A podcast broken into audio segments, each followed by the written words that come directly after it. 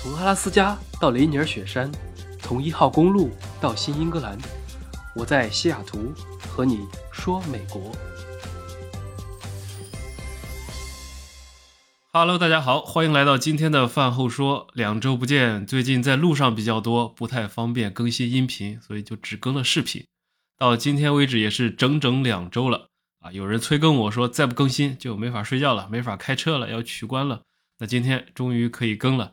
前一段时间一直是在重庆的，很多人说那就聊一聊重庆吧，尤其是重庆的三张名片：美食、美女和夜景。夜景上次已经直播过了，美食呢属于三天三夜都说不完的话题。那今天我们就可以聊聊这个，也算是周末轻松话题啊，调剂调剂心情。毕竟无论男女老少，大家都喜欢看帅哥美女。川渝地区啊，或者说重庆、成都是比较神奇的啊。虽然我在重庆待了一段时间，但其实成都也很熟悉啊。有一年还是在成都川大后门那边住了一个多月。这两个地方属于是外地人看起来是很相似的，吃的差不多，说话也差不多啊。但是你如果让本地人来看，那是属于天壤之别。但是我们今天是把他们作为一个一体化来讲，这些年这两个城市也都莫名其妙的变成网红城市了。一到各种节假日就游客爆多，所以我首先就强烈建议大家不要五一、十一来，因为都是人挤人了。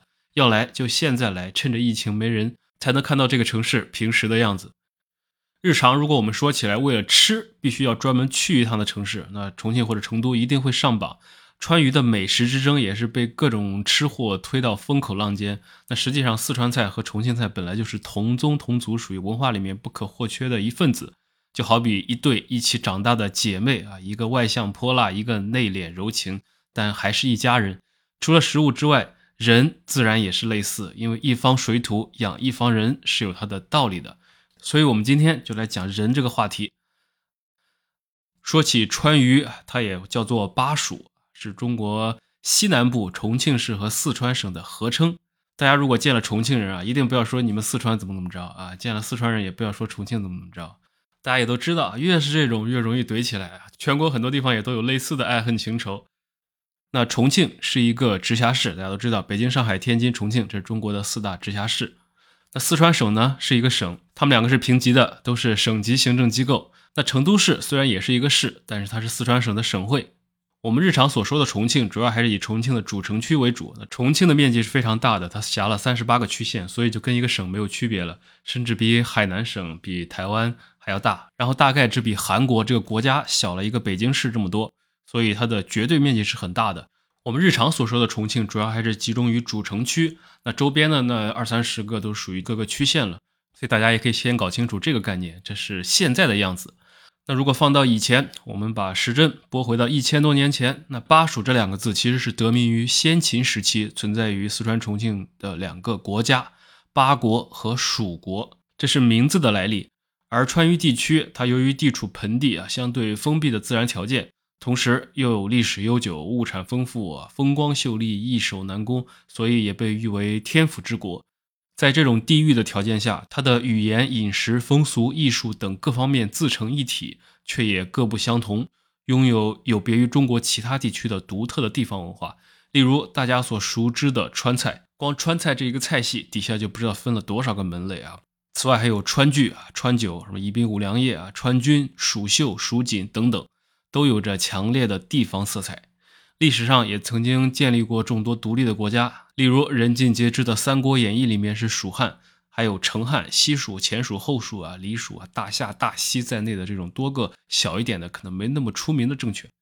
川渝地区同时也是在中国的历史上几度扮演着极其重要的角色，例如历时五十二年的重庆合川钓鱼城和蒙古之间的抗战就延迟了南宋的灭亡。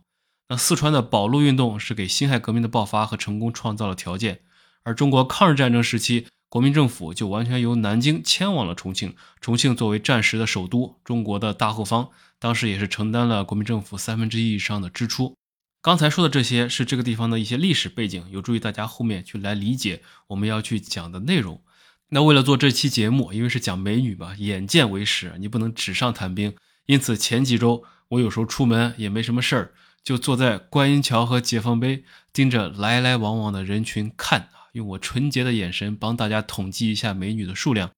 看到底所谓的川渝出美女是不是有据可循。所以我也算是为了大家牺牲了自我啊，可以说是工伤了。那通过我的观察，先说结论吧。啊，这种话题其实不好讲，容易得罪人，因为审美这个东西是很主观的，说错话了还容易被男权或者女权来锤。所以如果讲错话了，不要锤我啊！我是本着科学严谨的态度和大家来讨论这个现象背后的原因。一直以来，很多人说川渝美女多，也有人说啊吹的比较多，实际上不见得。其实我个人的观点是，不是美女真的有多少，而是说下限高，方差不大。什么意思啊？如果用通俗的话来讲，就是可能不见得有多少惊为天人的，但是普遍不差，加上皮肤比较好，所以看着顺眼的会比较多。这也是为什么有很多人可能会讲，好像这边的美女比较多，那其实就是因为下限高啊，特别不美的和特别美的并不多，但是中间那部分啊，最大的那块纺锤形的中间是占比比较高的，这才造成了这种感觉。事实上，全国各地肯定都出美女帅哥，也都有长相有特色的人，各地有各地的特点和优缺点。真要分析每个地域的长相特征啊，不仅就要考虑当地的种族问题，还得考虑历史、人口迁移、气候、饮食文化等等。因为长期以来，这些对长相的特征影响都会非常的大。最简单的道理都不用说，这种历史长河中对人产生的影响，光是说有一个词叫做夫妻相啊，说夫妻两个人会越长越像，为什么呢？也是跟他们的生活习惯、饮食、共同生活的地域有关系的。包括有些人说，你养的宠物啊，你们家的狗、你们家的猫都会跟你越长越像。这些也都是不无道理。我们在高中的时候都会学政治课，其中讲哲学部分的时候啊，必考的内容叫做内因起决定作用啊，外因是条件。所以有人说这个颜值是跟饮食有关系的，例如火锅有美颜功效啊。有的人也说是巴山夜雨的滋润，还有人说是两江环抱的风水养人。那这些都是外因，我们可以稍后聊。归根结底，其实是跟历史和基因有关系的。所以说，一个地方的长相如何，不可避免的要看这个地方的来龙去脉。因此，我们接下来就可以到了讲故事环节来分析这个原因。大家如果翻开川渝的历史啊，尤其是重庆的历史，就会发现是半部中国人口迁移史。长江流域南北方以及少数民族的融合，使这个地区融入了各地人的特点和审美基因。在民间有一种说法，不知道大家听过没有，叫做“父母出生地距离越远”。其后代就更容易比父母聪明、健康或者好看，啊？为什么呢？那父母出生地相隔越远，放到古代交通不便，其实也就代表着血缘关系越远，基因排列的越不同。那基因越不同，似乎就越有互补优势。在生物进化的过程中，因为很多缺陷的基因往往是隐性的，而很多好的基因往往是显性的，所以来自不同血缘优势的基因可以相互交换和融合，在个体进行基因配对的时候得到一种互补。因此，这也是为什么很多父母身上优秀的基因会集中在孩子身上表现出来，那不利的基因却被隐藏起来啊。例如一些染色体的疾病啊。那如果这个理论是靠谱的，那假设在人口很难流动的前提下，父母双方的出生地越远，那后代自然也就有概率兼具更多的好的基因的融合，从而占据了优势。与之相反，如果父母的出生地越近，他们身上携带的基因很多都是相同的。那如果凑巧缺陷基因也相同，那么大家也都知道，大 A 小 A 就会有一定的概率产生遗传到后代里。所以那些近亲结婚导致后代的身体和智力缺陷的几率就稍微要高一些。这是一种生物学上的说法，虽然不见得一定有足够的样本来支持，但是川渝的人口构成的确可以说是全国各地人民的大融合。我们可以来简单上一个历史课，敲敲黑板来学习一点没用的知识，奇怪的知识又可以增加了！中国。不同地域人口的第一次混血和融合，大概是什么时期？可能你也猜得出来，就是秦汉三国时期。因为秦朝的时候，大一统设立了中央郡县制，当时秦在重庆设立了八郡，开始向重庆大规模移民，同时还有蜀郡。说到蜀郡啊，我脑子里冒出来的第一个人物啊，就是李冰。当时的蜀郡太守李冰修建了都江堰。两千多年来一直发挥着防洪灌溉的作用啊，润泽着千亩良田。秦灭了六国之后，秦始皇迁了很多六国富豪入蜀地啊，融合繁衍生息，所以这是第一次川渝人口的变动。第二次呢，就是魏晋南北朝时期，这个时期整个中国都是民族大融合，也是北方移民由北向南迁徙的一个重要时期啊。当时很多北方民族都来到了中原地区共同生活，类似于那些匈奴、鲜卑、羯氐羌等等。接着到了隋唐两宋，隋唐时期的外省移民进入重庆，主要是有两个事件跟皇帝有关系：唐朝中期唐玄宗讨蜀，还有唐朝末期唐僖宗讨蜀，而形成了两次移民高潮。大量的皇族拖家带口的来到了重庆成都。那等到了南宋时期，中国的政治经济中心开始南移，首都也从汴梁啊，今天的河南开封改到了临安，也就是浙江的杭州。一方面是迫于北方军事的压力，大量北方移民为了躲避战乱。那除了江南之外，也有一批来到了这边。这是唐宋时期的移民，再往后就是最重要的事件了。如果你来重庆玩过啊，站在南滨路东水门大桥上往渝中方向看，会看到一个黄色的非常有特色的古建筑，叫做湖广会馆。重庆为什么会有湖广的湖广会馆呢？那就不得不提历史上一个重要的政策，叫做湖广填四川。古代的时候啊，经常一个政权守不住了，就跑到川渝地区来守。所以也有好几次中原的末代政权都在这里聚首，当然最终也是城破被屠城。例如元末明初啊，由于连年的战乱，重庆人口下降严重，大量的东南地区的移民开始以各种方式迁入到四川、重庆等地区。明朝的时候形成了历史上第一次湖广填四川运动。后面明末清初，大家也都知道，又是经历了一片战乱。湖北、湖南、广东、广西等十余个省的大量移民从川江水路进入川东地区，形成了历史上第二次湖广填四川运动。这个带来了大量的人口迁入重庆。其实说起来还是很惨的啊！据说清朝初年，当时的四川巡抚坐船在江面上走，三天不见几个人，所以上书皇帝要求千人进来，也就有了后来的湖广填四川免税多少年的政策。各地不同基因的人混合到了川渝地区之后，再繁衍生息，才有了今天这边人的面貌。再后来就是抗日战争了，又迎来了一大波人。一九三七年全面抗战爆发之后，战区的高等院校、政府机关、学术机构，还有大量的人纷纷内迁到了重庆。这次移民来的可以说很多都是当时中国的精英人士啊，毫不夸张的来说，战争年代普通老百姓是很难弄到一张诺亚方舟的船票来到重庆的。所以，首先就是战时北平、上海、天津、南京等地的高校纷纷内迁，建立了抗战教育基地。其次是伴随着抗战的进程啊，许多文化机构和名人也都纷纷内迁到重庆。你现在如果到重庆玩，可以发现很多民国时期的建筑。各种故居啊，什么蒋介石的几个府邸啊，戴笠的戴公馆啊，周恩来的周公馆，还有桂园啊等等，可以去中山四路看一下啊。中山四路是非常好看的一条街。那这一批人携家带口远赴重庆，再后来老百姓也是源源不断的涌入，尤其是从战区移民过来的，重庆的人口就急剧增长，从三十年代的四十万人左右，十年间到了四六年，重庆的人口增加到了一百二十四万人。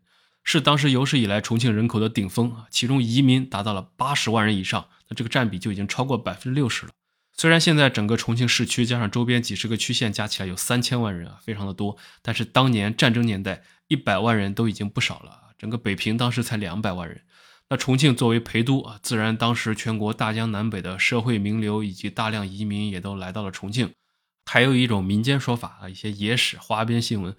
说当时国民政府军政要员的姨太太、资本家的小老婆们撤退前都带不走，也都留在了重庆，所以从那时起美女就比较多了。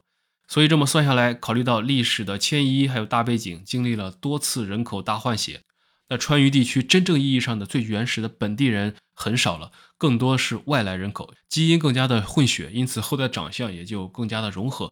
这个因素可以说是所谓川渝出美女的一个内因。不知道大家觉得有没有道理啊？聊到这里，还可以多说两句重庆啊，可以说一说当时为什么重庆被选为了战时的首都，顺便就可以更好的理解重庆的底层逻辑。大家可能知道啊，住建部有一个国家中心城市的规划和定位，确定了中国几大中心城市这个概念。那关于北上广这些政治中心啊、经济中心，大家自然都知道。但是重庆为什么能入围其中之一呢？很多人觉得重庆天气一般，地形一般，收入也不高。那的确如此。但它凭什么变成网红城市和中心城市？于是，我们如果抛去明面上的东西之外，大家也可以换个角度来看一看问题，可以看一个地方的基本盘。就像前段时间，我有个同学最近在重庆买房子，就在聊为什么觉得重庆的房价虽然不贵，但是不怕跌，最多横盘跌也跌不到哪里去，说不定以后还有空间呢。他为什么要在这里投资呢？那这个时候，我们就可以打开中国地图了。如果你把它切换成地形模式，就会发现。川渝是天然的大后方，安全易守。那一个国家的经济中心和政治中心，在战时肯定是外敌入侵攻击的首要目标。所以，我们就可以简单想一想，为什么重庆过去是陪都？说起来，民国时期数得上的大城市也有好几个，每个都很好。放在和平年代，那也都是一方的中心。但是在抗战的特定条件下，有时候就不一定了啊。例如，我们可以盘点盘点啊，像随便说几个吧。首先，西安吧，我是还挺喜欢西安的，吃的东西又好吃，又非常有历史文化底蕴。这几年拿政策拿得很好，也发展的非常好。但是在抗战时期呢，华北日军司令部就设在山西太原，那陕西和山西是邻省。直线距离也不过几百公里，非常容易遭到日军的侵略，自然不太安全。而且当时西安交通也并非十分便利，所以当时是不太适合定为陪都的。第二个呢，成都啊，成都虽然有天府之国的美称，物资丰富啊，川渝也是一家可以满足后方提供资源的条件。但是成都虽然它是盆地里面，但是它是里面的一块大平原啊。平原有优点，但有时候也变成了缺点。如果日军前来轰炸，那么地势平坦的成都自然也是损失惨重。直接就被炸了，所以成都也被排除在了备选城市之外。接着啊，武汉，武汉不用说，近代历史上地位是很好的，这个城市也很大，见证了很多事件。但是武汉作为长江中下游的一个重镇，日本的海军小吨位军舰就可以开入长江，对武汉发起攻击。接着还有哪里呢？北京，北京就更不用说了，位于北方地区，靠近东三省，过了山海关就是广阔的华北平原。那从伪满洲国进来的机械化部队就可以快速行军，况且北京当时还有故宫等明清两朝的各种名胜古迹，北京除了是自己的首都之外，基本上也不太可能作为陪都出现在历史上。再不然还能考虑的就是西北内陆了，但是过于内陆的地方又不行，经济产业不完善，交通闭塞。如果迁去西北地区，不说别的，光粮食供应能不能保障当时政府的日常生活，都是一个非常严峻的问题。在这种盘点之下，那我们再回到地图前，重庆虽然不是最发达的城市，但是依托着山城，周边被山脉所包围，水路有嘉陵江和长江，正面可以顺流而下通武汉和长江，非常方便的构架防空火力。背后是靠着成都平原以及号称世界无敌的青藏高原，敌人只能在正面进行军事活动，无法用大迂回战略直插后方。这也为重庆的战略安全提供了保证。那如果想从水路来到重庆，那有门户长江三峡，河道一收窄，基本上就只能望武陵山而兴叹了。地面部队想让占领重庆，基本上不太可能。那反过来，重庆的区位可以依托有利地形进行层层狙击，无论是海军还是陆军，都无法对重庆造成实质性的影响。而空军的话，如果你来过重庆啊，不知道你去吃过洞子老火锅没有？还有什么重阳小酒馆啊，以及各种地下商场，都是以前的防空洞改的。重庆的地下基本上就是空的和互相通的，全是密密麻麻的防空洞，忍者神龟来了都要迷路。历史上也有好几次重庆大轰炸，也很惨。但是正是有这些防空洞的存在，你这边警报一拉，所有人都钻地下去了。所以基于这些个性化的条件。有城市规模，有水资源，有地形优势，而且经济也较为发达。那纵观全国上下，在当时的特殊环境下，重庆就是天选的大后方。这是地缘和经济双向的选择。那简单来说，就是在重庆就能打持久战。所以，如果我们把这个基本面梳理一下，也就不难理解为什么重庆不是前面的超一线城市，但是国家要在重庆疯狂的堆很多资源。毕竟历史的漫漫长河里面，战争才是主旋律，和平是一种奢侈品。和平的前提也是稳定和强大。所以，我那个朋友和我聊买房的时候，我们也是在讨论啊，买哪里、投资哪里，也不能光看涨幅，还要看跌幅，让跌的时候自己不至于裤子都没了。那最后再加上产业结构，一般来说，第三产业发达，经济会比较有活力。但是，一二产业从基本面上来讲，是一个国家的命脉，不受制于外人的根本。那如果我们说重庆啊，餐饮旅游是一大产业支柱，虽然没有什么大互联网科技公司，但是工业体系非常的完整。中国四十一个工业大类里面，重庆有三十九个。所以可以换句话说，你看现在重庆造车的企业，一旦打仗，马上就可以造坦克；那些电子装备公司改一改，马上就可以生产炮弹；而那些能源和消费品企业合在一起，就是一个多点支撑的产业体系。如果用这种视角来看，那川渝加一起就相当于一个国中之国，就是无论到任何时候都能够保证自己的自给自足。这也是为什么这块地方作为中华民族的大后方，每逢战乱都要迎来一大批躲避战争的精英和老百姓。那唐宋动乱，北方贵族迁入；抗战动乱，民国的一批人迁入。因此从某种意义上来讲，后来的川渝人基本上都是外来人口，尤其是重庆就是一座不折不扣的移民城市，是一个经历了几次人口大换血的混血城市，所以这也是前面所讲的川渝出美女的一个潜在的原因。好，历史地理课上完了啊，接着我们可以说一说自然环境。一方水土养一方人是有道理的。如果你身边四川重庆的朋友比较多的话，尤其是女生，你可以仔细观察观察，这个人他可能不好看，但是普遍皮肤非常的好。最明显的特征就是不黄。男生可能不好理解，但女生估计都知道啊，这个黄不黄对一个人的肤色可以产生非常大的影响。很多比较粗糙的皮肤，如果再加上脸色发黄，那就比较尴尬了。那川渝女生最大特点就是皮肤好。重庆以前的别称叫做雾都啊，长江、嘉陵江交汇，水汽自然比较多，有天然的面膜功能。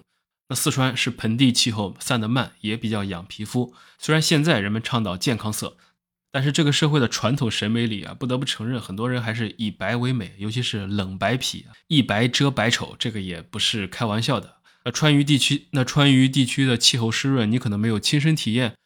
我可以说一个最简单的例子，以我为例，我如果在重庆或者成都，那冬天洗完脸，即使什么都不擦，也很难起皮，或者说你随便涂点大宝都可以保湿一整天。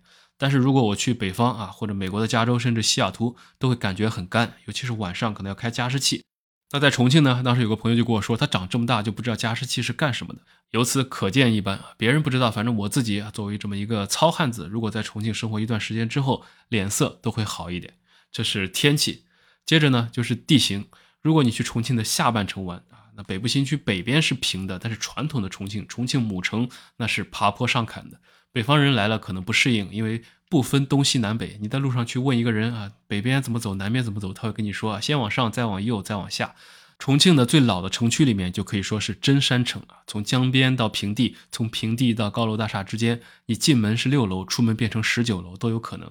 所以也有八地魔幻城市之说，那这个也是重庆的一个特色，因为大城市高楼大厦哪里都很多，但是如果要有这种层次感，就必须要有这种地形。那为什么呢？香港的夜景，重庆的夜景有它的特色呢？其实跟它的地形也有关系的。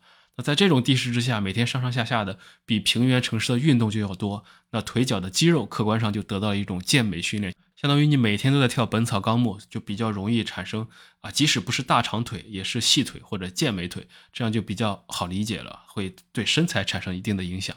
还有，此外还有一种说法，就是说这个川渝多美女跟吃火锅啊、吃川菜有关系，因为火锅底料麻辣，那在这种湿热的气候条件下，可以达到排毒养颜的功效。最后呢，还有一个说法，我觉得也有那么一点道理，就是在男女关系的层面上。有些地区可能男的相对比较大男子主义一些啊，这也跟他的文化有关系，并不是什么褒义贬义。但是重庆、成都相对来说呢，女的比较有地位一点，自己也更独立一些。因此，要么是女性管家里的钱，要么是自己挣自己花，很潇洒。加上房价没那么高，所以会舍得消费，舍得花钱。你看重庆、成都老百姓收入不是很高，但是消费能力那是相当的强的。不管是日常吃喝，还是奢侈品，甚至医美行业，这边都是很发达的。包括一些商圈、一些购物中心。它作为一个跟北京、上海毕竟还是有差距的地方，但它的销售额和体量在全国都是排得上的。还有全国的五星级酒店最多的城市，第一名是上海，第二名是北京，大家都可以理解。第三名居然是重庆。因此，女生的生活会相对有品质一些，颜值也比较内卷，会在自己身上多投入一些。在这种情况下，即使硬件一般，很多人也能从其他方面来给自己加分，所以多多少少也造成了这种现象。当然，这些都是正面的。如果你问缺点有没有，当然是有的。最大的一个 bug 可能就是身高了，平均身高是明显低于北方人的，这个是很客观的。但是这个也不好讲，因为各有所爱。有些很高的女生，她确实天生就是美女，架子也很好。然后有些身高不高的女生呢，小鸟依人也很出圈。所以就是萝卜青菜各有所爱了。总结下来，基于上面所讲的这五大原因，共同带来了这个地域的人口长相特点。往上吹的和往上黑的都都太夸张了，真正的感受就像我刚才说的，并不是说产大美女，但是平均分高啊。我们不求多出色，但求不辣眼睛。相对于北方地区或者一些江南地区，女生颜值两极分化比较严重，就是好看的好看极了，没那么好看的就是一下就被比下去了。川渝女生就属于中间地带啊，极限好和极限坏的不多，但是中间那一批是非常多的。其实大家在国内的影视明星里也可以发现，虽然坊间都说啊川渝出美女，但是突破上镜成为荧屏大美人的几率并不高。为什么？跟我之前所说的也是能配合到一起的，那就是皮肤好，你在大屏幕面前就没用了，因为有化妆。现在的化妆技术，别说遮挡瑕疵了，换个头都可以。再加上这里是融合了各地的脸型特点，上镜后会被拉宽，特色不够。再加上面部的立体度不高，也就限制了镜头前的表现力。那好皮肤的优势在镜头前被弱化，但是你如果身高的弱势在镜头前就会被强化。因此，很多川渝美女是真人比上镜要好看的多。而不像很多类似于北方或者山东啊、东北的女性，她们是包揽了娱乐圈，尤其是影视圈的半壁江山的。那演艺圈比较出名的女艺人，如果说到川渝地区的，其实不多。说早一点的，例如父母那代人的国民女神刘晓庆，还有后来的蒋勤勤、邓婕、樱桃这批，再后来还有戚薇、张嘉倪、张含韵啊、谭松韵，还有谁？唐艺昕、赵露思、陈钰琪他们等等。这些影视圈的其实不多，而对上镜要求相对低一点的做平面的，那川渝籍的真的非常的多。那说到这里啊，其实大家有时候觉得某个女明星不好看，或者说很丑什么的，那真的是很多人的偏见。能当明星的，说白了就没有不好看的，即使不好看，也是非常的有特色的脸。一般的人，就大家这平头老百姓，是因为你没上镜过，你真的去上镜，一上镜至少都要胖十斤的。所以不要看有些明星在镜头里，在电影里好像没什么。似乎还不如一些滤镜下的网红好看，但是如果你在现实中见了他们的真人，会发现都是非常好看的，完全可以吊打普通人。如果你想做个实验，你可以先自拍一张，哎，觉得自己还可以，那你再去换一个好一点的相机，对着自己拍一段视频，接着呢去连到你的家电视上，放到大屏幕上，再去看看那个里面的自己，绝对会被自己丑到。因此，电视上那些女明星一个两个的都在疯狂的瘦啊，也是内卷，没办法。我没接触过大牌的那些人啊，但是知道有一个人啊，现实中他是非常非常好看的那种，但是上到了电影里面，看着也就没什么特色了，不上镜，可见这个行业真的是非常残酷了。好，那差不多说完川渝的美女，其实还可以再提两句男的吧，毕竟男女平等。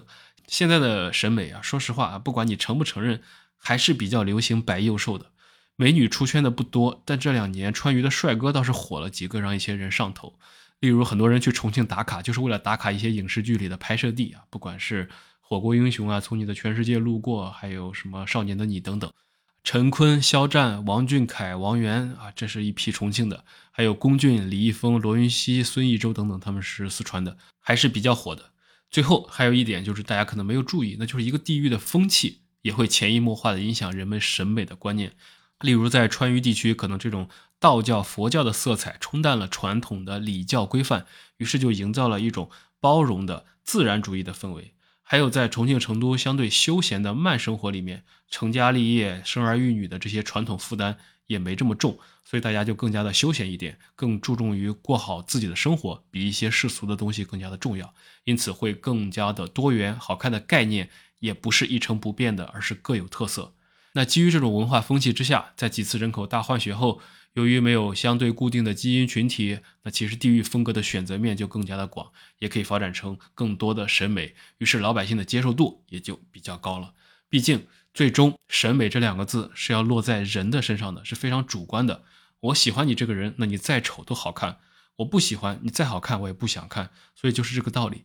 美和丑本身是非常主观的，相对于美来说，可能更需要一双善于发现多元美的眼睛，需要尊重多元化的审美，这个可能才更重要一些。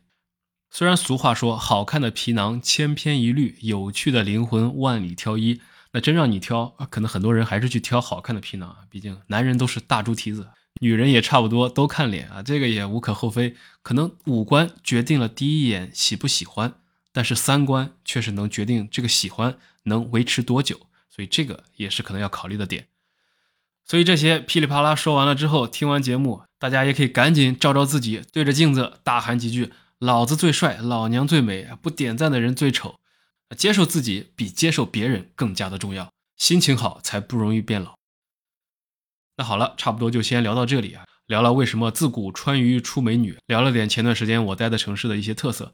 那这周其实我已经从国内回美国了。如果你关注了我另一个视频节目，应该知道现在已经到美国了，正在倒时差，休假也结束，回来开始搬砖了。那今天相当于是放松一下，希望帮大家开始一周的好心情。下期再来分享我回来路上的经历，我们就下期再见吧。